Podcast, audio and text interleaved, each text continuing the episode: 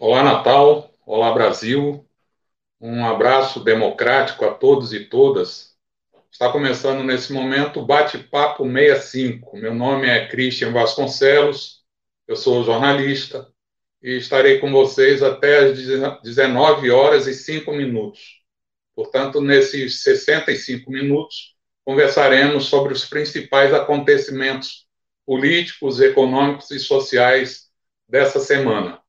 É importante saber que essa live é gravada e que pode ser assistida a qualquer momento, né, tanto em nosso canal no YouTube quanto em nossa página no Facebook.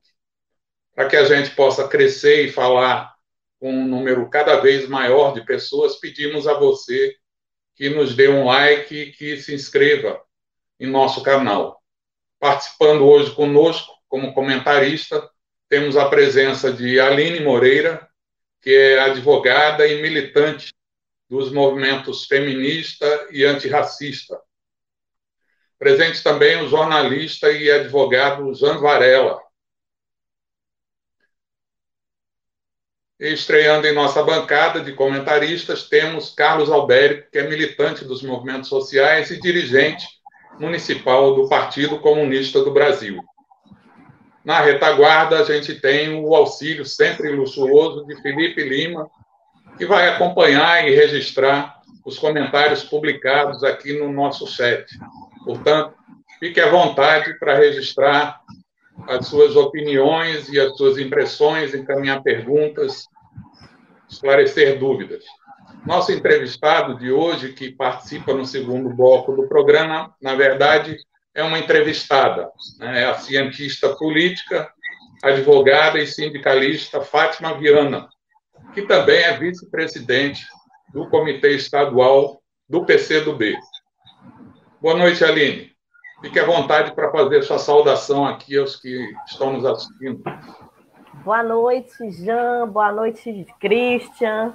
Muitíssimo boa noite ao Bérico, que nos acompanha aqui hoje também, compondo nossa, banca, nossa bancada. Boa noite a todas e todos e todas que nos acompanham desde daqui de Natal, por todo o estado e todo o Brasil.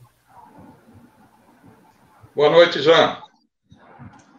E aí, gente, boa noite. Albérico, Christian, Aline, seja bem-vindo, Albérico, Filipão da retaguarda aí nos ajudando. Boa noite a turma que está nos acompanhando. Reforçando aí o que o Christian falou: like e compartilha e segue a gente nas redes sociais.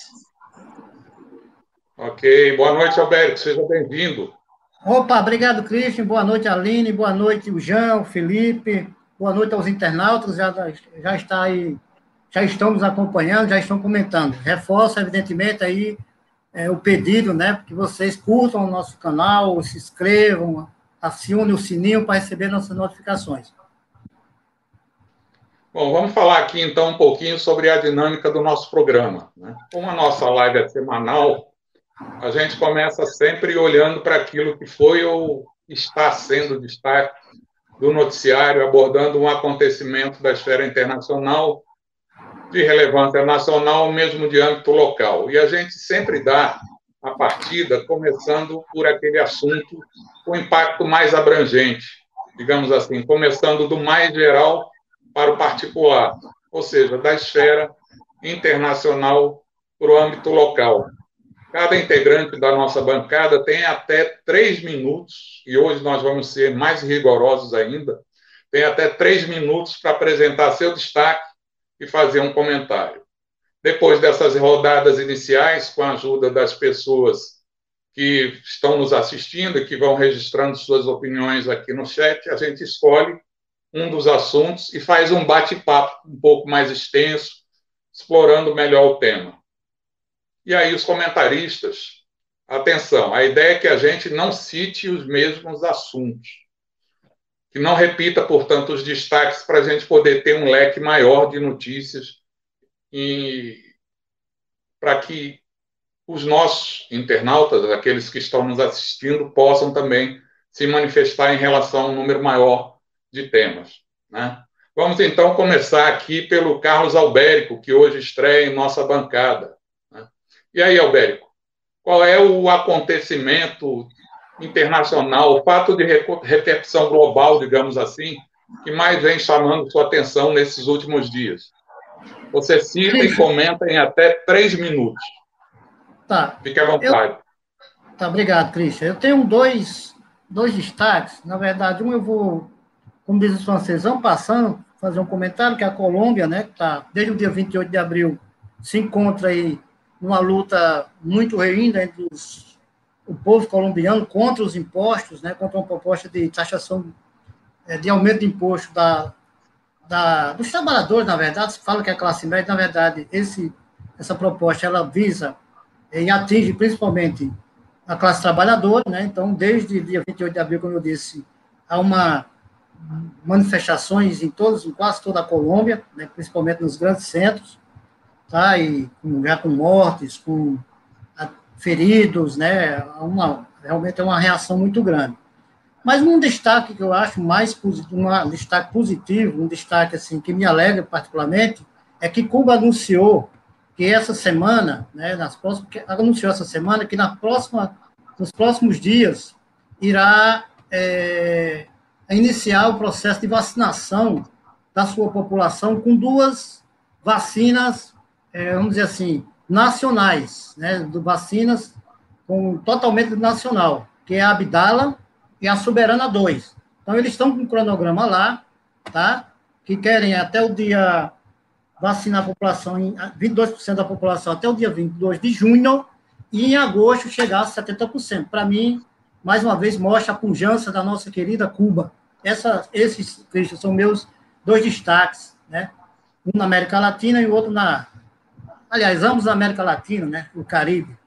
São esses aí, Cristian. Obrigado, Alberto. Valeu. É, e aí, Aline, qual é o seu destaque internacional? O que, que você tem a dizer sobre ele? Então, é, meu destaque internacional é um fato bem recente que está acontecendo nesse momento, né? Uma coisa assim bastante assustadora e tenebrosa, que são os ataques que Israel, né, tem promovido no território palestino, ali na região da Cisjordânia e faixa de Gaza né, bombardeios e, e o que parte da comunidade internacional tem chamado de crimes de guerra, né, porque eh, tem acontecido os bombardeios, ataques na população e até cinco horas atrás, né, o, UOL, o site do ONU nos informa que foram eh, pelo menos 60 o número de mortes desde os inícios das piores hostilidades em anos. Eh, a conta oficial do Twitter das forças de defesa de, de Israel para a gente ter dimensão do quanto isso é, é violento e que a comunidade internacional deve se indignar e se insurgir, porque nós não podemos tolerar esse tipo de, de ação, é que a conta aqui no Twitter do, do, da, do Exército diz o seguinte: para os cidadãos de Gaza, eh, o IDF, né, que é da sigla em inglês, está atacando lojas de armas do Hamas escondidas. Eles, eles é, dão essa desculpa que estão atacando loja de, de armas do Ramais. E no final, tem uma frase que chama muita atenção, que é o seguinte: nosso objetivo é apenas causar o terror. Quem quiser acessar e olhar lá agora vai ver, né? Essa, essa coisa que é bastante grave, né? O exército dizendo: ah, nosso objetivo é apenas tocar o terror. E com esse tocar o terror, até esse momento já são 60 mortos. Então, eu destacaria esse fato aqui para, para a nossa audiência. Obrigado, Aline. Agora é a vez de Jean Varela. Jean, qual é o seu destaque internacional hoje?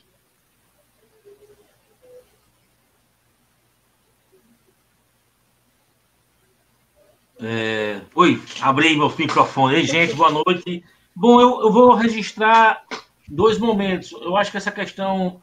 É, eu acho que eu comentei no programa passado, foi retrasado, no primeiro programa, as eleições é, na região metropolitana de, da Espanha, de Madrid, né? Existem eleições regionais e até comentei que a esquerda tinha uma, uma candidatura que, na minha visão, era forte, que era o Pablo Iglesias. Obviamente, o pessoal tinha uma outra candidatura lá, uma companheira, uma mulher, que inclusive era ministra, tinha sido ministra do turismo do governo nacional, mas a, quem ganhou foi a ultradireita, né? Foi reeleita, inclusive diferentemente do Brasil, você tem as regiões metropolitanas na Espanha tem governam, tem governança concreta, eleita diretamente pelo voto. Na verdade, você é parlamentar, né? É, é, você elege deputados e deputados elegem o primeiro-ministro, o governante, o prefeito daquela região. E a esquerda ficou menor do que já era, tanto o PSOE quanto o Podemos Unidas, e mostra é, que a nossa, nossa intervenção, a nossa leitura em torno da, do discurso e da prática em, na construção de uma frente ampla no Brasil é, é fundamental, a exemplo que ocorreu na Espanha, por exemplo. Uma outra informação que eu trago é que essa semana, agora dia 15 e 16, tem um plebiscito da Constituinte do Chile. Que lembra, em 2019 ocorreu uma série de manifestações populares, rua, na rua, passeata, né? até gente morreu, muito confronto com o establishment, da, da, do Chile, e isso findou numa necessidade da construção de uma constituinte. Essa constituinte ela foi convocada, serão eleitos 155 é, deputados constituintes, obrigatoriamente com 50% de mulheres. Olha como é coisa interessante, né? E ao final, depois de você aprovar a Carta Magna, que vai pegar toda essa Constituição Velha do Chile, é, essa Constituição será submetida a um referendo popular para, para é, referendá-la, para aprová-la. Acho que essas duas informações são importantes para a gente ter uma noção do que se move, né? Aquilo que o Alberto falou em relação a Cuba, a, a, a Colômbia, Chile, né? Nós estamos em movimento. É, quando a gente entrar na conjuntura nacional, a gente vai ver que as forças estão, as forças políticas estão disputando os governos. É isso. Exatamente, é exatamente a conjuntura nacional que nós vamos tratar agora. Nós levantamos aí, no âmbito da situação internacional, cinco temas. Os internautas já podem se manifestar aí sobre qual tema é, desejam que a gente se estenda, mas a pauta agora indica que a gente deve abordar os destaques da conjuntura nacional. Então, eu começo agora né, pelo próprio Jean Varela. Qual é o seu destaque, Jean, da conjuntura nacional?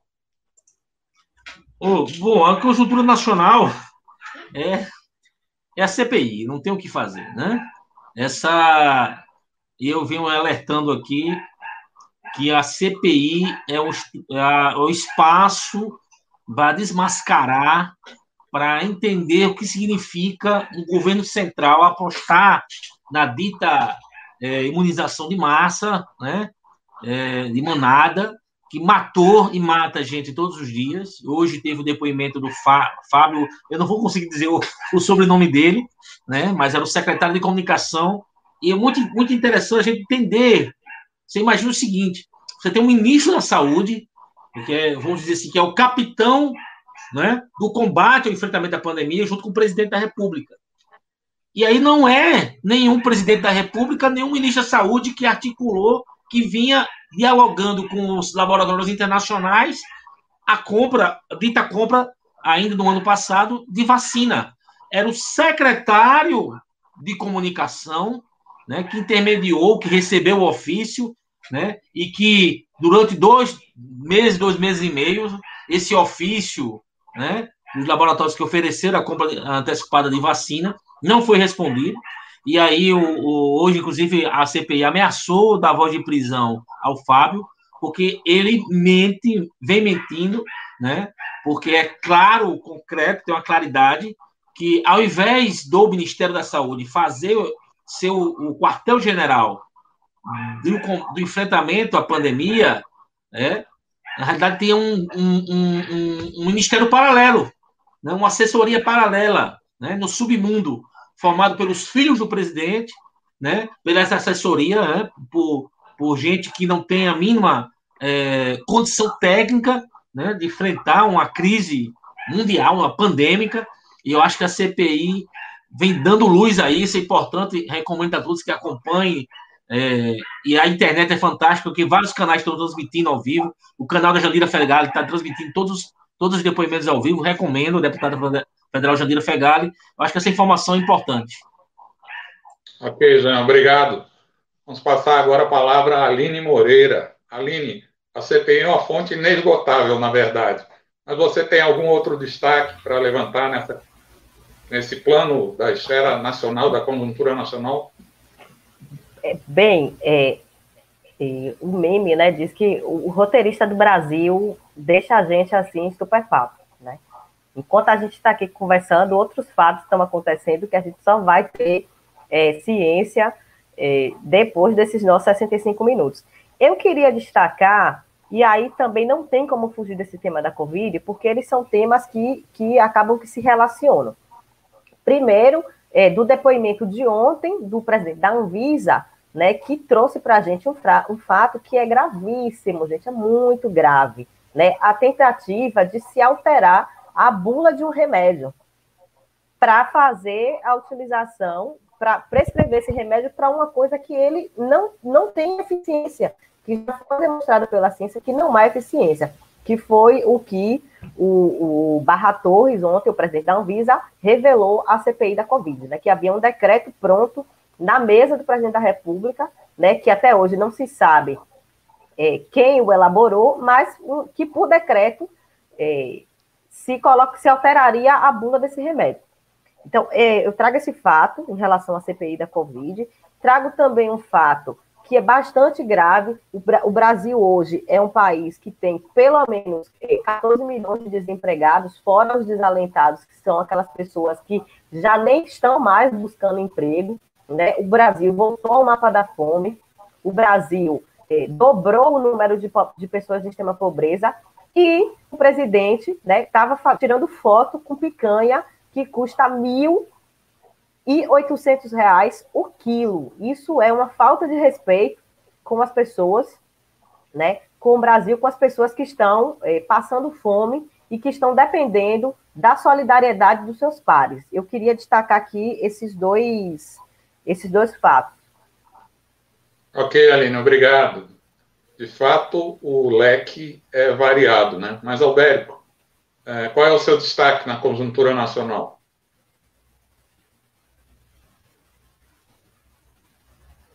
Roberto, seu áudio está fechado.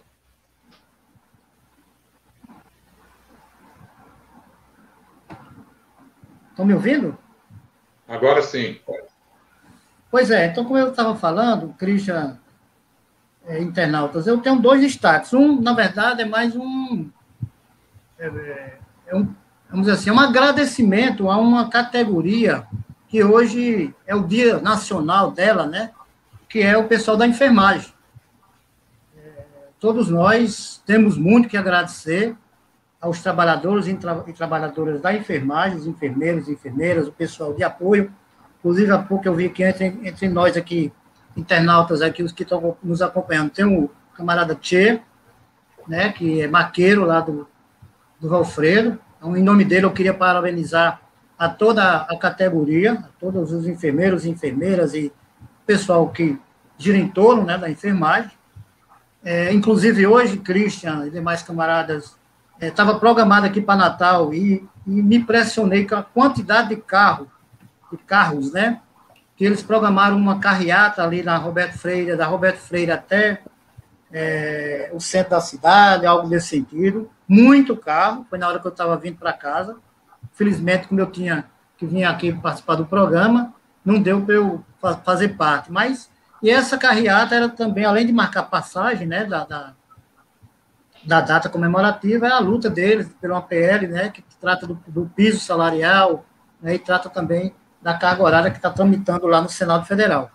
E outro destaque, esse mais dramático, diria eu, com uma carga mais de dramaticidade, é, é uma entrevista, né, um artigo foi escrito pela, universidade, pela reitora da Universidade Federal do Rio de Janeiro, falando da situação de falência das universidades públicas federais, a partir da, da, da universidade que ela é reitora, né, que é a, US, a Universidade Federal do Rio de Janeiro, como já falei, a professora Denise Pires Carvalho, né, que, entre outras coisas, ela fala que o orçamento que tem, está estimado para esse ano de 299 milhões, esse orçamento talvez não chegue ao mês de junho, né? E, entre outras coisas, serão paralisadas, Christian, pasmem meus camaradas e ouvintes, internautas, serão paralisadas pesquisas de duas vacinas né, de combate ao Covid-19. Duas vacinas estão sendo, é, vamos dizer assim, trabalhadas lá na Universidade Federal. Só para vocês terem uma ideia, Cris, para encerrar aqui, em 2012, aí são dados que ela coloca, em 2012, o orçamento foi de 773 milhões, né, e agora tá, estão previstos 299 milhões, ou seja, cerca de 474 milhões a menos do que 2012. Ou seja, 2012 você tinha 773 milhões e o estimado agora que não está sendo, não foi todo ele ainda é, assim, liberado e há, há, também até isso há um temor, né? Então isso mostra o caráter do governo Bolsonaro em todas as áreas que você pesquise. Há um desprezo à ciência, há um desprezo à tecnologia, há um desprezo na verdade, um desprezo na verdade, desprezo à vida, né? Ciência, tecnologia é vida. Então, esse é um governo a, cuja marca é essa mesmo, um governo genocida, né? que em qualquer ação que você pesquise, que você destaque, sempre existe essa, assim, essa marca indelével né? da, da, do desprezo, do menosprezo para o povo brasileiro que o governo Bolsonaro, o seu presidente, ele dedica a todos nós. É isso, Cristian. Ok, obrigado, Albérico. Vamos então para a nossa última rodada, abordando a realidade local. Né? Vamos falar um pouquinho da nossa a nossa aldeia. Nessa rodada, vocês podem considerar aí a conjuntura política, econômica e social, tanto em âmbito estadual quanto municipal. E aí, Aline, eu queria que você fizesse a abertura né, dessa rodada. Qual foi o fato que mais te chamou a atenção na conjuntura local? Então, um fato que eu queria destacar aqui tem relação também com a pandemia da Covid, né, que é, é a ação que o Estado é, ingressou. É, a gente sabe que tem um número muito é, grande de pessoas que precisam tomar a segunda dose da Coronavac e o laboratório, né, o fabricante do, do da, da vacina tem um limite em que a pessoa precisa tomar a segunda dose para que ela seja efetivamente imunizada. Como nós não temos um número suficiente de vacina, nós temos um número grande de pessoas que estão precisando tomar a segunda dose. E o Rio Grande do Norte tem recebido é, uma quantidade muito, assim, insuficiente para conseguir vacinar essas pessoas. O presidente, né, mais uma vez, tensionando com a China, falando besteiras em relação à China, e a China é que fornece é, o IFA para o Instituto Butantan é, produzir a Coronavac, que tem uma grande parcela é, dos potiguares precisando. É, contudo, né, tem uma, uma, uma nova leva de vacinas e o estado do Rio Grande do Norte ganhou é, uma decisão recente né, para que seja aumentado o número de Coronavacs que vem para cá justamente para atender é, essa parcela da população que precisa tomar a segunda dose. Então, eu queria destacar aqui é, essa questão, que é um destaque até positivo, né, diante do cenário que nós, que nós temos. Ok, Aline. Alberto, a bola é com você agora. Qual o fato que mais vem despertando sua atenção, seu interesse aqui na nossa aldeia? Christian, internautas, é, infelizmente tem que é, assim, focar nessa questão da falta de vacina aqui em Natal, como em, nas capitais como um todo, né? Principalmente nas capitais, essa falta da segunda dose. Essa semana eu recebi duas, três ligações, pessoas assim me quase que de desespero, que tomaram a primeira dose, né, da Coronavac, e já fazia quase, já é, já está completando um mês, e elas não tomaram a segunda dose. Então, fruto também, diria eu, né, dessa, desse descontrole que existe no comando, que não existe comando nacional, e, evidentemente, com, assim, com a, a, a forma que o prefeito de Natal tem conduzido essa, essa, essa matéria aqui em Natal, de muito negacionismo, inclusive se contradizendo com a sua própria formação. Ele é um médico, né? e como médico ele deveria seguir, evidentemente, a ciência, coisa que ele não tem feito. Né? Tem sido assim, uma espécie de um Bolsonaro em miniatura política né, aqui no nosso município. Então, acho que esse é o destaque. É, torcer e, e denunciar, lutar para que essa segunda dose, essa, essa vacina, a Coronavac, ela apareça o mais rápido possível, né? Para que as pessoas possam tomar a sua segunda dose e, de fato, fazer o efeito esperado. Esse é o meu destaque, Cris. Infelizmente, em, em, função aí dessa essa questão da falta da vacina Coronavac para a segunda dose. De fato, realmente é um problema grave, um problema sério, que começa lá em cima com orientação equivocada e adotada e implementada em âmbito municipal.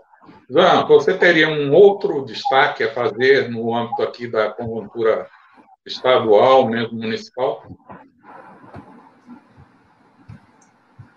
Christian, eu trago informações que circulam nos blogs, nos sites, nos portais do Estado, sobre uma série de pesquisas de opinião é, sobre, a, sobre a, a, avaliação tanto do governo da, da professora Fátima quanto do governo municipal de Álvaro Dias e do governo do presidente Jair Bolsonaro. Existe uma contradição, você, é, o que a gente imagina muitas vezes não é o que a gente deseja, né? Então, existe uma desaprovação em Natal considerável, é, acima de 50% por parte do, do, da população de Natal contra Bolsonaro, mas, ao mesmo tempo, o Álvaro Dias, o prefeito Álvaro Dias, tem uma aprovação considerável, acima de 55%, quase 57%. Né? A, o governo da professora Fátima Bezerra, em Natal, tem uma aprovação mediana, né? é preciso reconhecer isso, em contraposição a, a tudo isso em relação à administração da pandemia. Porque o governo do Estado tem um grande impacto, né? tem essa, recebe toda essa pressão por parte das redes sociais. É.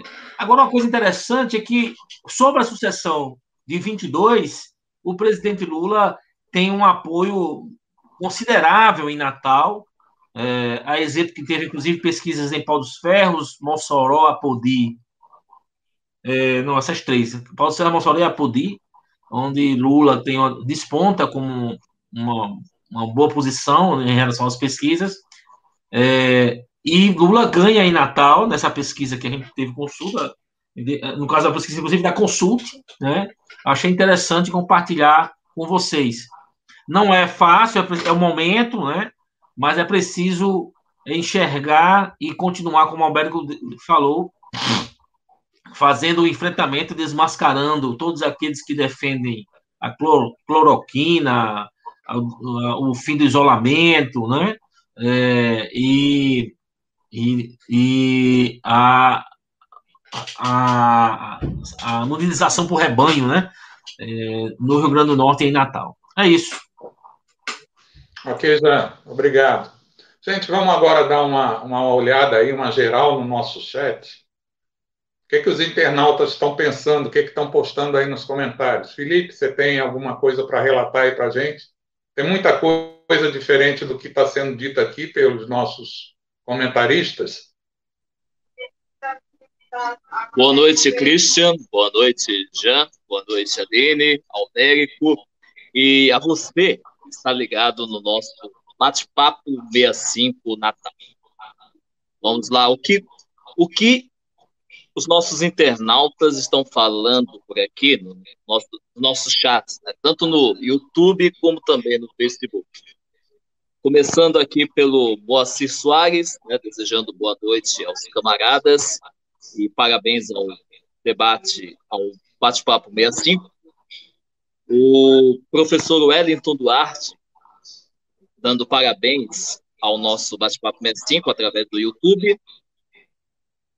Também temos também a, a mensagem também do nosso camarada Amaral Tia Soares, né, falando aqui, vacina já para todos. A Marta Duarte, no YouTube, falando, concordando aqui com o comentário da Aline, né? Verdade, o povo está passando fome e o bolso esbanjando com picanha.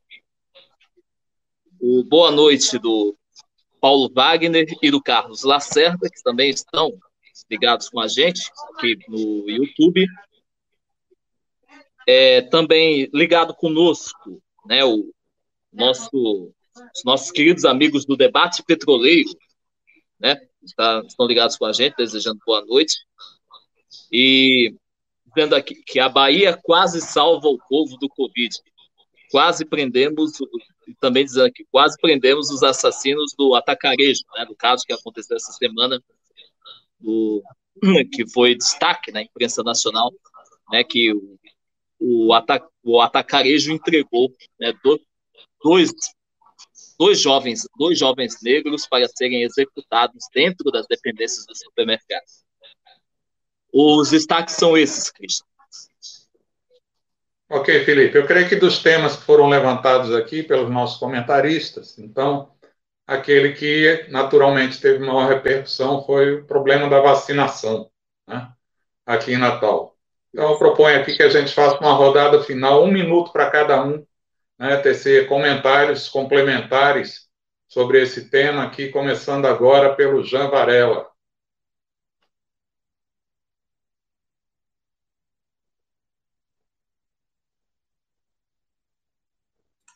Bom, essa questão da vacinação, ela é fruto é tudo, tudo, tudo é ligado, né? Isso é fruto nacional. A culpa é exclusiva do presidente da República, né? se, se é, é, a segunda dose, a segunda dose foi uma orientação do Ministério da Saúde que determinou, que autorizou que as doses guardadas é, para a segunda dose fossem aplicadas, né, porque é, daria tempo à, entrega de um, segundo, de um mais um lote. O próprio governador de São Paulo anunciou ontem que tem 10 milhões de litros, né, acho que 10 milhões de litros de, do insumo no porto da China, no porto lá de Shenzhen, Shenzhen é, para vir para o Brasil, né? Para produzir mais vacina e estar tá preso, porque o presidente da República cria constrangimento, cria problemas né, de ordem das relações internacionais. Né? É preciso fazer essa denúncia, continuar registrando que há um, os, o culpado pelas mortes, pela é, pela situação que a gente vive de pandemia, os 425 mil mortos hoje, né, é, é de Bolsonaro e sua quadrilha que se encontram é, hospedados no Palácio Planalto. Ok, João, obrigado. E você, Aline, o que é que você teria a complementar sobre esse tema da vacinação? Bom, é, é um pouco isso que, que Jean falou, porque é uma grande irresponsabilidade, né? Você, no momento, primeiro que desde o início, né, desde o ano passado, quando a OMS decretou que, que existia uma pandemia é, mundial da Covid, o governo entrou em negação. Né? O governo, na verdade, nega até o momento a existência da pandemia da, da Covid. Né? Agora, por conta da movimentação política, da instauração da CPI. Hoje nós já temos 425.071 eh, mortos. No nosso programa, nós estreamos aqui na marca, da terrível marca de 400 mil mortos. Né? Hoje é o terceiro programa que nós fazemos e já, nós já temos mais 25 mil mortos de lá para cá. Isso são 25 mil é, é, famílias né, abaladas, impactadas diretamente, que perdem é, um familiar, um ente querido próximo por conta dessa irresponsabilidade que é, aponta sim para o genocídio né, da população brasileira. Então, é, essa questão da vacinação é muito grave, né? O presidente e a sua equipe né, não faz praticamente nada a não ser palavras retóricas. A gente fica ouvindo, temos não sei quantas milhões de, de doses contratadas. A gente não quer é, doses contratadas apenas, nós queremos as doses de vacina no nosso braço, nós queremos é, imunização. Imunização não é imunização de rebanho, né? Nós não somos gado, embora exista uma parcela que o seja, mas nós não somos gado. Nós queremos o tratamento adequado, que é a vacina, e o governo federal precisa tomar medidas é, responsáveis e urgentes para garantir isso, e não ficar tretando com o grande parceiro mundial, que é quem pode nos assegurar a vacina, que é a Coronavac, né? Então, é uma coisa gravíssima. Eu queria trazer esse destaque, Cristian. Se você me der só mais um minutinho, eu quero trazer também um outro destaque em relação à conjuntura local aqui de Natal, né, que foi no último dia 7, a quarta vara da Fazenda Pública proibiu a prefeitura de fazer propaganda de remédio de verme para Covid. Quer dizer, precisou, precisa que a justiça faça esse tipo de intervenção, porque determinados é, entes públicos né, que estão para fazer a gestão não conseguem tomar uma decisão consequente se não for na via do judiciário. É isto. Ok, Aline, obrigado. Notícia fresquinha, saindo um Datafolha agora. Lula lidera a corrida eleitoral de 2022, marca 55% contra 32% de Bolsonaro no segundo turno. Aumenta, portanto, né, a distância, a diferença. Alberto, você que levantou essa bola da vacinação, o que é que você teria a complementar sobre esse assunto?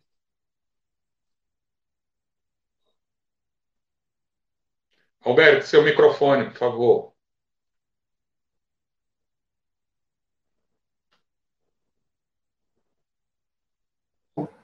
Oi, está me ouvindo? Antes do, do, da minha fala, que eu destaco, eu queria só registrar aqui uma coisa com muita alegria. Que nossa comentarista Aline está formando um fã-clube aí, baiano, que tem fidel aí, é o, todas as É isso mesmo, vamos, vamos fazer uma filial lá em Salvador. É, mas isso é uma coisa boa. A, a ruim, vamos dizer assim, é que eu estava hoje, rapidinho, Christian, na CPI da Covid se levantou um número bastante estarrecedor. Se Bolsonaro tivesse tomado é, as medidas corretas e principalmente adquirido as vacinas em tempo correto, como os outros países fizeram, a estimativa que alguns senadores fizeram é que poderíamos ter salvo em torno de 200 mil pessoas brasileiros e brasileiras. Era uma rápida é, conta lá.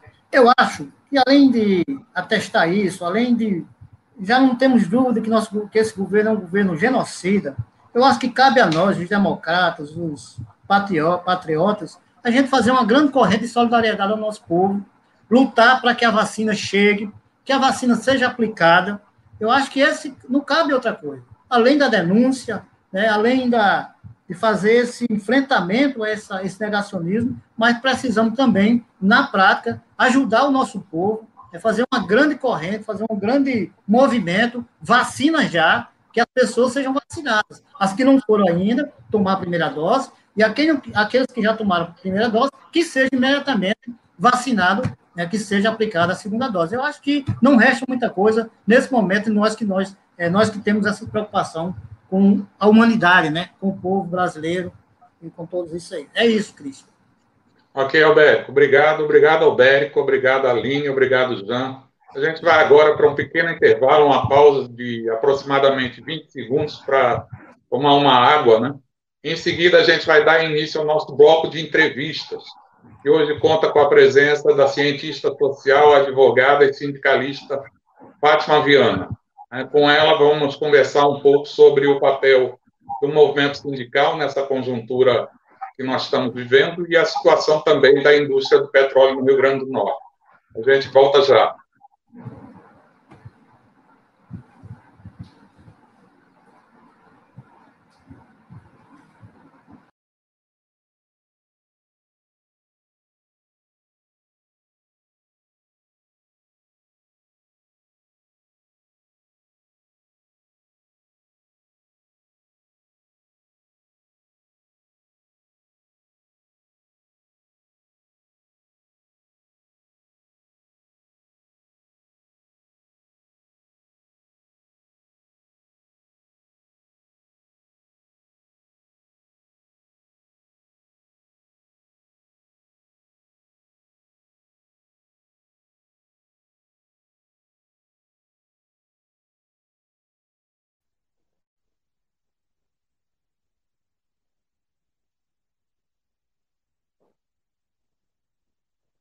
Pronto, estamos de volta.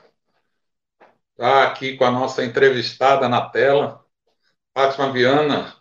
Seja bem-vinda. Fátima Viana é cearense, se não me engano, é torcedora do Ferrim, ferroviário, é graduada em Ciências Sociais e Direito, foi inclusive conselheira da Ordem dos Advogados do Brasil, seccional aqui do Rio Grande do Norte. Também é técnica em Química, que é a formação com a qual ela ingressou na Petrobras na década de 80, né, estando hoje aposentada. Mas ainda assim, Fafá também é diretora dos Sindicatos Petroleiros do Rio Grande do Norte e da Federação Única dos Petroleiros. Atualmente também é vice-presidente do Comitê Estadual do Partido Comunista do Brasil no Rio Grande do Norte. Tudo bem, Fafá? É uma honra tê-la aqui. Boa noite, Christian, Aline, Jean, Albérico. É um grande prazer e uma honra participar do, dessa iniciativa maravilhosa. É, eu quero, inclusive, já aqui parabenizar é, o Comitê Municipal de Natal e essa equipe de comunicação pela iniciativa. Nós estávamos precisando e o programa tem sido muito feliz é, no formato, né, e tem, eu vejo elogios. Eu queria também aqui dar boa noite para os internautas, para todos os que acompanham esse programa, mas também os que acompanham o debate do PCdoB, do sindicalismo, o debate da, dos trabalhadores, do conjunto da sociedade que luta por dias melhores, por liberdade, por autonomia, por desenvolvimento. Queria fazer uma correção aqui, Cristian. Eu não sou torcedora do Ferrinho, porque não existe o Ferrinho. O nome do time é Ferrão do Coração. Tá certo, não é terrinha. Tá ok. Afá, é, antes de passar aqui a palavra para os nossos comentaristas, que também são entrevistadores, queria fazer uma pergunta a você. Né? Nesse último mês, no mês de abril, o IBGE estimou o número de desempregados no Brasil em 14,4 milhões de pessoas. Esse seria aí o número médio, né? É, a taxa também coincide, de 14,4%, né, milhões de pessoas para o trimestre entre dezembro do ano passado e fevereiro agora de 2021. É um número que é recorde na série histórica que começou em 2012 e nós nem sequer estamos falando de desalentados, ou seja, de pessoas que desistiram de procurar emprego ou nos que se encontram né, em situação de trabalho precário. Assim, considerando esses números e as perspectivas né, para esse ano de 2021, a própria CNI, a gente estava conversando sobre isso com o professor Wellington Duarte, que foi entrevistado da nossa última edição, a própria CNI, a Confederação Nacional da Indústria, ela estima que para o final de 2021 nós deveremos ter uma piora nesse cenário, nesse quadro, né, com um percentual maior do que esse que nós já alcançamos. Então, nessa situação, que papel, que papel político você considera que o movimento sindical brasileiro deve desempenhar nesse momento? Bem, primeiro, o movimento sindical ele, ele é um, um protagonista destacado em qualquer momento da história que a gente olhe é, para a atualidade e para a história dessa desse mundo moderno.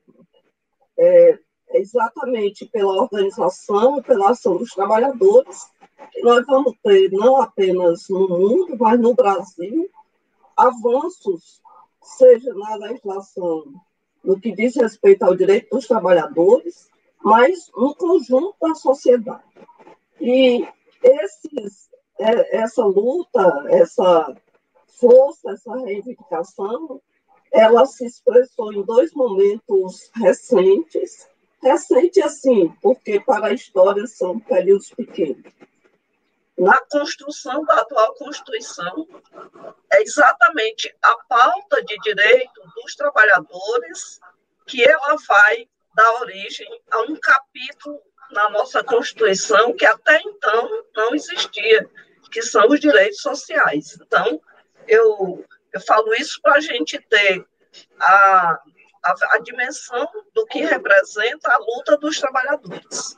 Nos momentos de maior dificuldade, nos momentos é, de maior desemprego, de maior pressão sobre os trabalhadores, o movimento sindical ele passa então a ter um papel muito importante, porque obrigatoriamente há uma tendência do movimento sindical e é natural a se voltar para o universo do trabalho, mas nessas horas o movimento sindical, por uma necessidade objetiva, a pauta nacional e a pauta mais geral, ela precisa ser incorporada pelo movimento dos trabalhadores. Com esse com essa objetividade né, imposta, o movimento sindical, então, nesse momento, ele é um grande ator, é um ator destacado na construção das saídas. Se nós considerarmos que o momento atual não é apenas de uma crise econômica, mas de uma grave crise política, e que a saída ela não poderá é, ser construída em nome é, da sociedade se esse segmento que é majoritário na sociedade não entra em ação. Então, nesse momento, é fundamental para encontrar uma saída para o reencontro com a democracia e para o respeito aos direitos conquistados ao longo do século XX, é preciso que o movimento sindical é, ganhe as ruas, que o movimento sindical ele possa exercer o seu protagonismo natural. Para isso, a pauta da democracia ela precisa ser também estendida para além do movimento sindical, porque hoje o maior combate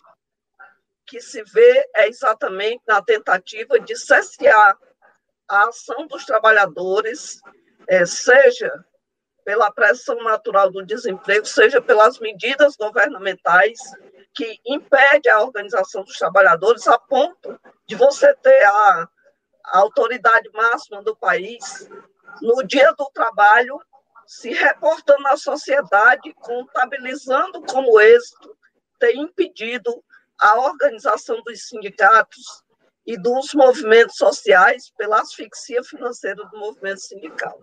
Então, não haverá saídas democráticas, avançadas, que possam levar o Brasil ao reencontro com a democracia e o desenvolvimento, sem o protagonismo dos trabalhadores que representam a maioria da nossa sociedade. Em qualquer sociedade, o trabalho continua sendo o motor é, de qualquer perspectiva que a sociedade tem. Ok, Fafá, obrigado. Passo agora a palavra para o Jean Varela. Fique à vontade, Jean. Bom, gente, primeiro preciso anunciar que sou presidente do fã-clube da Fafá. Né? É uma pessoa do qual tenho grande admiração e respeito e muita coisa do que eu sei e sou hoje eu devo a ela. É... Obrigado, Fafá, mais uma vez por estar aqui conosco. Bom, eu queria dialogar e pedir a você, levantar uma bola, vamos dizer assim, essas duas questões. Primeiro, que você nos trouxesse um pouco dessa realidade da Petrobras no Rio Grande do Norte, dessa campanha pelo povo potiguar para Petrobras fica. A gente sabe todo o projeto que o governo neoliberal do Paulo Guedes e do, e do Bolsonaro tem de desmontar a Petrobras no Nordeste e concentrá-la em São Paulo, Rio de Janeiro, né? E trabalhar mais com estão é, vendendo todos os postos, todas as, as, as, plataformas. Eu queria que você dialogasse e apresentasse um pouco dessas informações aqui para quem está nos acompanhando. Junto a isso, eu acho que é importante aproveitar esse momento também para a gente desmontar uma fake news em torno do preço da gasolina né, e do gás, é, que sempre é colocado como culpado são os tributos estaduais. É, a culpa é da governadora Fátima, que aumentou a, é, aumentou a alíquota, etc, etc. Aí, obviamente, essas duas informações dariam um programa inteiro de duas horas, mas, em poucas palavras, como é que seria importante para quem nos acompanha conhecer um pouco dessa, dessa lógica do preço do, da gasolina que chega da bomba, é, que é, está nos nossos carros, né? E que influencia os preços da, da, da inflação e também essa campanha é, em defesa do povo potiguar para o Basquica. Isso. Eu, Jean, a admiração é recíproca. Obrigada pelos elogios, pela generosidade. É, as suas perguntas são perguntas para fazermos os três próximos programas. Mas eu vou tentar aqui, de uma forma muito telegráfica, me reportar a três questões. A primeira dela é em relação à importância da Petrobras, ainda hoje, é, mesmo considerando o anúncio da venda total dos ativos da Petrobras no Rio Grande do Norte. Em 2019, a Petrobras, já com a venda de um polo concluída e mais um campo, né, e o anúncio de outro, com uma política de desinvestimento da Petrobras, que no caso aqui do RN vem desde 2010, ainda assim, nas palavras da governadora, quando foi anunciado a venda da totalidade dos ativos, na entrevista dela, ela se reportou dizendo que a Petrobras respondia por 52% da atividade industrial no Estado. Então, imagine o que, que significa você paralisar uma empresa que tem esse esse grau de participação na economia do Estado, mesmo, consider, mesmo considerando que o nosso Estado tem uma pequena taxa de industrialização. Ainda assim, esse dado é um dado relevante, que em 2019, mesmo diante de tudo, de todo esse, esse ataque, a Petrobras pagou né, em salários um terço do volume de salários pagos no Estado na área da indústria. Então, significa que a saída ou a conclusão dessa venda implica no fim de um terço dos empregos da atividade industrial, que é, é importante, apesar de não ser a principal na nossa economia. Como é que está esse processo? Para a gente ter assim uma dimensão bem rapidinho do tamanho da Petrobras, eu não vou falar dos números da economia, nós já falamos sobre isso muitas vezes. Mas só para a gente entender. A Petrobras, aqui, os ativos da Petrobras, eles são divididos em três grandes subpolos. Um em Mossoró. Em Mossoró não significa que está concentrado num, local. O campo, no canto do Amaro, como maior expressão. É bom relembrar que a atividade da Petrobras no Rio Grande do Norte começou em Mossoró. Um outro polo no Alto Rodrigues e um polo marítimo ali na área de Guamaré e a, a infraestrutura necessária para isso, que é conhecido no estado como Polo Industrial de Guamaré. Isso implica aí nas em três regiões do estado. Então, para a gente ter também essa dimensão. A quantidade de ativos da Petrobras, eu não vou falar em poços, porque são mais de 5 mil poços, mas só de plataformas, o Rio Grande do Norte tem 28 plataformas.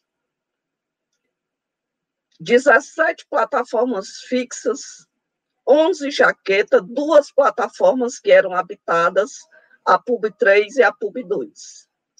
O polo industrial de Guamaré, ele produz gás de cozinha, é, diesel, querosene de aviação.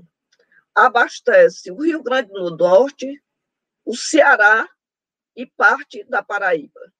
Abastecia, né? Porque essa produção ela está restrita.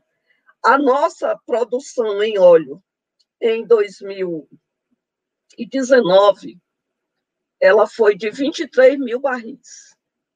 Mas no início, é, na primeira década deste século, a Petrobras chegou a produzir cinco vezes isso.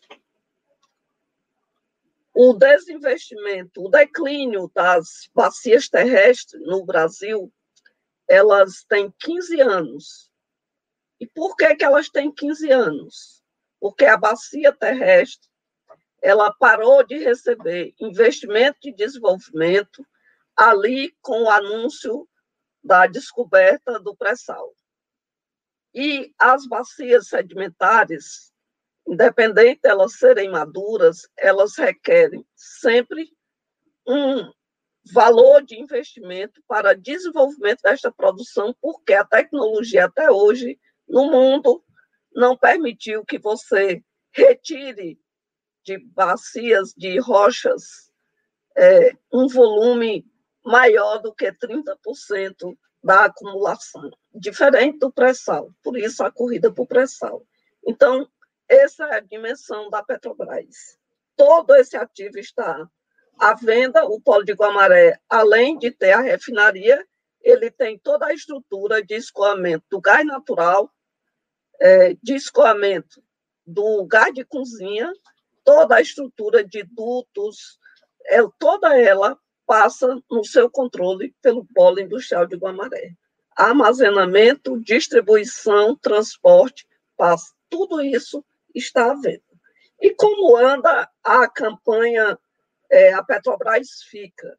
A campanha A Petrobras Fica no Brasil, no Rio Grande do Norte, na Bahia, em Sergipe, em todos os estados, é uma campanha do parlamentar, né? Ela, os sindicatos estão envolvidos, eles desenvolvem nos estados, mas essa campanha ela é a expressão da luta dos trabalhadores é, em seus estados, que ecoou no parlamento, nas frentes mistas em defesa da Petrobras, e é exatamente a frente mista em defesa da Petrobras, de parlamentares do Congresso Nacional, que elabora a campanha Petrobras Fica. Essa campanha, ela não é uma campanha de mídia, ela é uma campanha que trabalha com vários, várias ferramentas, vários instrumentos, mas ela está voltada ao acionamento jurídico, no questionamento das irregularidades é, verificada no processo, em projetos de lei é, apresentados no Congresso para alterar e reverter processos irregulares e, obviamente, no sentido de ganhar adeptos nos estados, alertando para a importância da Petrobras é, na, no desenvolvimento brasileiro e local. É aí onde entram as entidades, onde entra o Sindipetro, na visita aos prefeitos, às universidades, aos demais movimentos, às lideranças, exatamente apresentando os dados e os números, realizando as audiências para que a sociedade ela tome conhecimento, porque a sociedade não sabe desses dados que a gente é, a, apresenta aqui nos programas localizados. é preciso que a gente dê voz, que a gente consiga extrapolar o universo do movimento dos trabalhadores para que a sociedade tome conhecimento disso.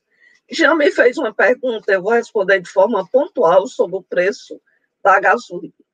A primeira questão é que o preço do combustível até o governo Temer, ele foi sempre um preço é, o seu anúncio, o seu controle, ele foi sempre da União, através, exercida através da Petrobras, do Conselho Nacional de Petróleo e fiscalizada pela ANP. A ANP é depois de 97. Até 97 não existia a ANP.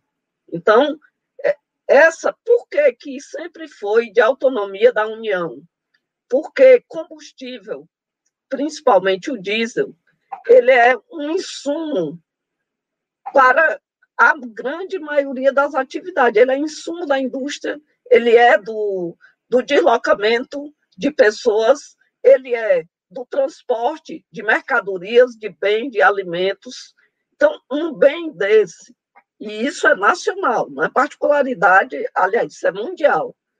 um bem como energia, combustível é energia, que interfere em todos os campos da atividade econômica, não pode ficar à mercê do interesse de um segmento ou de outro, é,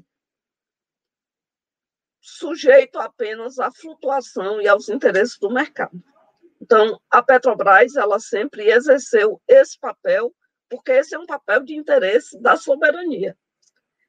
A partir da posse do governo Temer, é, foi adotado, então, uma política chamada PPI, Preço de Paridade de Importação. Até então, o preço do combustível ele era estabelecido, o custo de produção, o custo de importação, porque nós sempre importamos uma parcela residual de combustível, o lucro, a distribuição. Obviamente, visando o interesse da sociedade, até os anos 80, o gás de cozinha era subsidiado e parte do diesel também. Por quê? Porque são bens, é, como eu disse, base para a economia e para a vida das pessoas. Bem, depois de 97 não existe o subsídio, mas continuou sendo controlado e determinado assim. A nossa produção local, ela tem um preço mais baixo. Por quê? Porque a Petrobras desenvolveu tecnologia própria. Isso, inclusive, a gente pode abordar num outro programa. Então, o, nós produzimos aqui, só para ter uma noção, a 23 dólares e importamos a 65. Quando o governo adotou a política de paridade do preço de importação, significa o seguinte: que eu não vou mais considerar o preço interno de produção, eu vou considerar o preço de importação. Em cima do preço da importação, que é o custo de importação, vem o lucro e os impostos. A partir daí se define o preço do combustível. O mercado de petróleo é um mercado instável. Então, ele varia por hora, não é por dia. O Brasil tem uma variação cambial. Então, você junte essa questão do preço de importação a variação cambial, a instabilidade do mercado de petróleo, e você vai ter a explicação dessa gangorra do preço de combustível, que ela só faz subir. Por que, que quando cai, continua subindo? Aí, esse tema é o tema do lucro da distribuição e dos postos, que é cartelizado. Quando a Petrobras baixa o preço na refinaria, não baixa nos postos ela baixa porque é uma decisão do governo para o distribuidor aumentar a sua margem de lucro. O imposto estadual, ele tem uma parcela muito pequena e ele varia com o preço. O governo aumenta a alíquota. Se, se o preço do petróleo for baixo, o imposto é baixo. Então, essa é que é a armadilha que nós estamos metidos. Por que, que o governo tomou essa decisão? Porque havia um acordo lá do Serra, da eleição de 2014, com as grandes empresas, com o grande mercado de petróleo, em que o Brasil sairia do cenário de disputa para que elas ocupassem esse cenário e controlasse a produção do pré-sal. Nós já vendemos 49% da nossa reserva do pré-sal. A Petrobras, pelo acordo, ela teria que sair do refino, por quê? Porque o Brasil é um mercado grande, um mercado consumidor. E existe combustível lá fora. As grandes empresas, elas não querem a nossa refinaria para vir produzir aqui, não. Elas querem a nossa refinaria porque a, a construção delas foi feita, que nem o nosso polo de Guamaré, com a infraestrutura de distribuição. Então, ele já tem toda a infraestrutura necessária, basta trazer. Não tem prejuízo, por quê? Porque o governo assumiu que o preço interno do petróleo é o preço de importação. Pronto.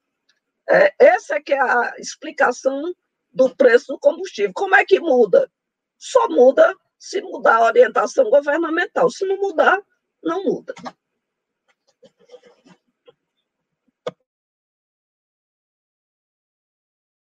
Aline, você está com a bola agora. Seu microfone. Oi. Para a pergunta? Certo. Fafá, uma alegria conversar com você sempre, te ouvir. Você realmente eh, não é uma entrevista, né? Você dá aulas a gente sobre, sobre coisas que a gente não conhece mesmo, que a gente não tem sequer dimensão, né, do que perpassa sobre a questão da Petrobras, que é uma questão bastante ampla. Eu queria, Fafá, rapidamente, que você pudesse falar para a gente aqui, né, e para o conjunto da nossa audiência, que amanhã é, o relatório da PEC 32, que é a PEC da, da reforma administrativa, está indo para ser votado na CCJ. Eu queria que você pudesse falar um pouco rapidamente para nós eh, o papel do movimento sindical, né? E o impacto que isso vai ter também, junto com a questão da Petrobras, é, na questão do trabalho aqui no Estado.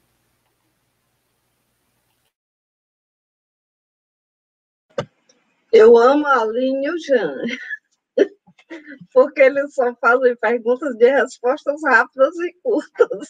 Mas veja só, eu vou até dizer aqui que vocês me, me avisem do tempo, porque senão eu começo a falar e não paro. É, alinhar... deixa eu te fazer uma proposta aqui rapidamente. É, aproveitar então, e Alberto também já formula a questão dele, e aí você responde as duas questões e aproveita, ao final, faz suas considerações finais. Tá bom? Ok, tá bom. Fafá, o microfone, o microfone tá ligado? Bom, Fafá, é, me soma aqui ao Jean, Aline, tanto da admiração que tenho por você, algum tempo que a gente já milita junto, é, e sempre tivemos muito, muita alegria né, em contar com você nessa luta, não é coisa fácil. Se Jean permitir, eu queria que a carteirinha também de fã ele me desse depois, tá? É, mas, assim, de forma muito rápida, eu estava me lembrando, hoje está completando é, cinco anos do afastamento definitivo da, da Dilma Rousseff. É, e na, no governo da Dilma, teve aquele grande momento que foi é, quando ela anunciou a partilha, né? a partir do, do pré-sal. Aí me lembrei, fiz uma ligação rápida, é, que aqui a gente chegou a anunciar, a gente que eu digo, a imprensa chegou, a própria empresa, se não me engano, chegou a especular que a gente tinha feito, estava alguns estudos sobre a questão do pré-sal no mar norte-rio-grandense, né? Se não me engano, Pitu, alguma coisa nesse sentido. Me perdoe assim que eu não tenho os dados mas, é, de cabeça assim, tá? Eu queria que você até apenas não dissesse se, se isso prosperou, o que foi que aconteceu com esses estudos que apontavam provável né, reserva aí de petróleo em alto mar, né, o famoso pré-sal. Tá bom, Fafá? E agradecer também aqui a sua presença e parabenizar pela sua ótima intervenção, como sempre, que você fez aí, nos brindou nessa noite agora. Tá bom? É isso, Cristian. É que rapidamente, é, você vai falar alguma coisa? É, sobre essa questão da reforma administrativa, Aline, é, o movimento sindical, e aqui o, o Hélito deu um dado quando eu estava falando, e o Jair também repercutiu, é, há uma queda muito grande na sindicalização, não é porque, como alguns, apesar que o tema do sindicalismo, da forma da, da mudança no mundo do trabalho, implica em mudanças também na organização, é claro, e esse é um desafio. Em que pese isso, essa queda da taxa, ela não é exatamente explicada por esse fato, embora esse fato também seja real mas é que há um desemprego é, para você estar sindicalizado é, primeiro passo é estar é, formalizado no trabalho, que é isso. Né? Esse é um grande desafio hoje dos sindicatos. O, o Jailton disse ali, hoje o número de desempregados é maior do que o número de sindicalizados. Então, assim, é, imagine, isso é uma pressão muito grande sobre os trabalhadores. Por isso que o, os trabalhadores no setor é, mais estável da sociedade, aí entram os servidores públicos, os trabalhadores das estatais, os trabalhadores das grandes empresas. Esses trabalhadores têm maior é, estabilidade. Não existe estabilidade no Brasil, nem mesmo para o servidor público. Mas, quando você está inserido num processo estruturado, numa autarquia é, consolidada, numa empresa produtiva, a, a sua perspectiva de continuar trabalhando é maior. Então, por isso que os sindicatos, as organizações dos trabalhadores nesse segmento, elas são mais é, consolidadas, né? É, é, não quer dizer que tem que ser público, estou dizendo é que tem que ser ramos que tenham algum grau de dinamicidade e estabilidade. Quando o governo propõe a reforma administrativa, na verdade, ele vai destruir completamente a base sobre a qual está organizado e estruturado é, todo o serviço e toda a atenção à sociedade, toda a estrutura é, do Estado, mas também dos serviços. Isso terá um impacto, primeiro, é, violento é para a sociedade, mas ele terá também sobre os trabalhadores. Por quê? Porque casado com a reforma administrativa, assim como com a reforma trabalhista, vem um outro elemento que se chama a precarização do trabalho. A precarização do trabalho é um elemento que dificulta a organização dos trabalhadores. E o objetivo é esse mesmo: é impedir a reação natural de quem constrói a produção das mercadorias a um processo violento de retirada dos seus direitos. Então, essa reforma ela é danosa, primeiramente para o conjunto da sociedade. Em segundo lugar, para os trabalhadores. Não apenas porque é, ah, vão perder a perspectiva de uma carreira, vão saber agora como é o mundo. Não, não é isso. É porque, em lugar da reforma administrativa, ela vem exatamente para permitir a precarização de todo o trabalho, como foi feito no setor seletista. A reforma trabalhista ela não veio para outra coisa senão para precarizar o trabalho. Né? Então, isso é muito ruim, inclusive para a luta do povo brasileiro por democracia e por liberdade. Quanto à questão que o Albérico levantou, né, assim, de forma muito rápida, hoje, inclusive, é, a presidenta é, afastada em 2016 fez um pronunciamento, né, é, mostrando, inclusive, os números do trabalho, né, a tragédia que é hoje para o trabalho. A aprovação da lei da partilha, ela correta, né? Todos os países que têm grande, que têm autonomia, soberania e grandes reservas é, de petróleo, eles adotam uma política consentânea com aquela realidade. Qual é? O pré-sal, por isso é que nós mudamos a legislação, Diferente daquela rocha que eu disse que a gente só tira 30%, no pré-sal não tem isso. O pré-sal é como se você tivesse um selo de sal em torno de um, um grande bolsão de óleo e gás. Então, você só precisa desenvolver a tecnologia para chegar lá, para retirar. Então, não há risco. Tanto não há risco que quem perfurou produziu. Obviamente, depois da Petrobras desenvolver a tecnologia. É preciso ter tecnologia própria específica para isso. Então, se você não tem risco, você não pode adotar a mesma legislação que tinha até então. porque senão você vai expropriar o povo brasileiro de uma riqueza naturalmente sua, garantida pela Constituição. Então, a partilha, a lei da partilha era o quê? Era você possibilitar que o, o setor privado também participasse do processo é, que o pré-sal poderia ter nos possibilitado, que era o desenvolvimento de ciência e tecnologia e da nossa economia de forma jamais vista. Era autonomia energética para 100 anos. Foi isso que a geologia mais qualificada do mundo e do Brasil afirmou. O pré-sal significava isso. Você pode pilotar um programa de crescimento baseado em energia por 100 anos que você tem autonomia para a sociedade e para a produção. Então, é justo que a, essa riqueza ela reservasse para o Brasil o financiamento do desenvolvimento científico e econômico. Né? Então, a lei da partilha era isso, era garantir que um, um valor da produção, um valor, máximo desse valor era 40%, ele retornasse para o Estado Nacional.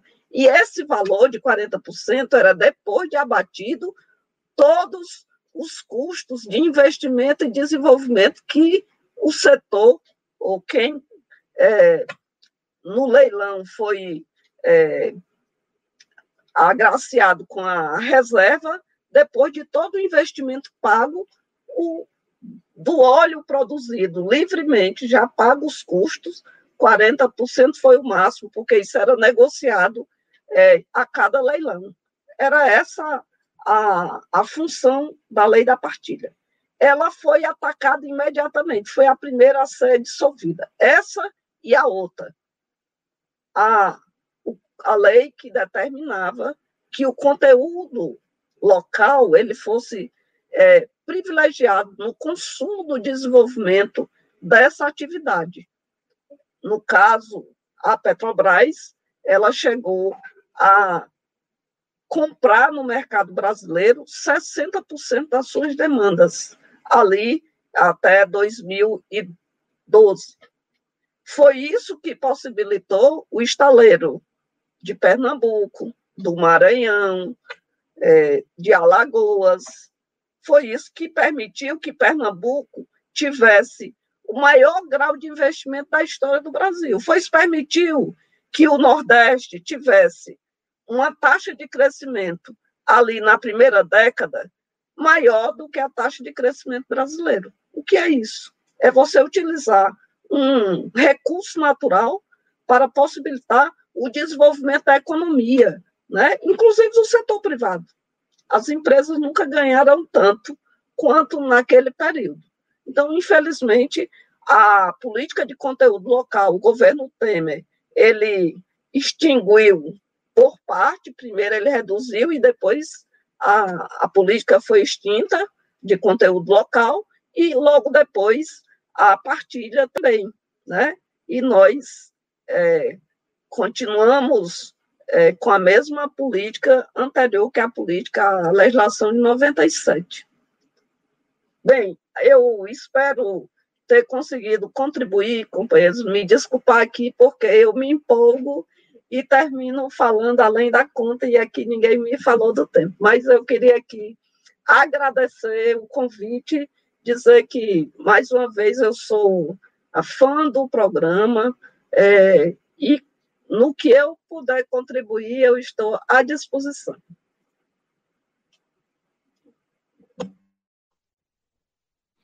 Fafá, muito obrigado pela sua presença. É, nós já tivemos oportunidade de trabalhar junto, eu sei o quanto você valoriza a comunicação, sobretudo a comunicação com origem né, no movimento sindical e popular, a necessidade que nós temos de nos comunicar né, com os trabalhadores e com o povo. É, programa Bate-Papo 65 está aberto aqui, de antemão a gente já te convida aí para outras oportunidades. Bem, gente, são 19 horas e 21 minutos. Né? Nós chegamos ao final aqui do nosso terceiro programa e é, eu queria, assim, muito objetivamente, fazer um convite para uma agenda imediata. Né? Começou há poucos minutos o lançamento online do livro Pensamento Nacional Desenvolvimentista. A publicação ela é editada pela é, Anitta Garibaldi pela Fundação Maurício Grabois. Ela traz textos de dezenas de autores, incluindo artigos, discursos, documentos e esse lançamento ele está sendo transmitido pelo YouTube e pelo Facebook. Nós todos aqui, acredito, vamos sair né, dessa live e vamos migrar aqui para o lançamento. Se você gostou do nosso programa, eu peço aí que você dê uma curtida aqui embaixo, né? E, e se inscreva em nosso canal. Isso vai ajudar a gente a levar informação e opinião a um número maior de pessoas. O Bate-Papo 65 vai ao ar todas as quartas-feiras, das 18 às 19h05. Né? Por isso que ele, inclusive, é, tem esse nome também, né? É, o Bate-Papo 65, porque tem 65 minutos de duração e a gente sempre procura trabalhar né, respeitando esse período. É, mais uma vez, agradeço aí a audiência de todos. Vida longa ao Bate-Papo 65. Valeu, minha gente. Até quarta. Valeu.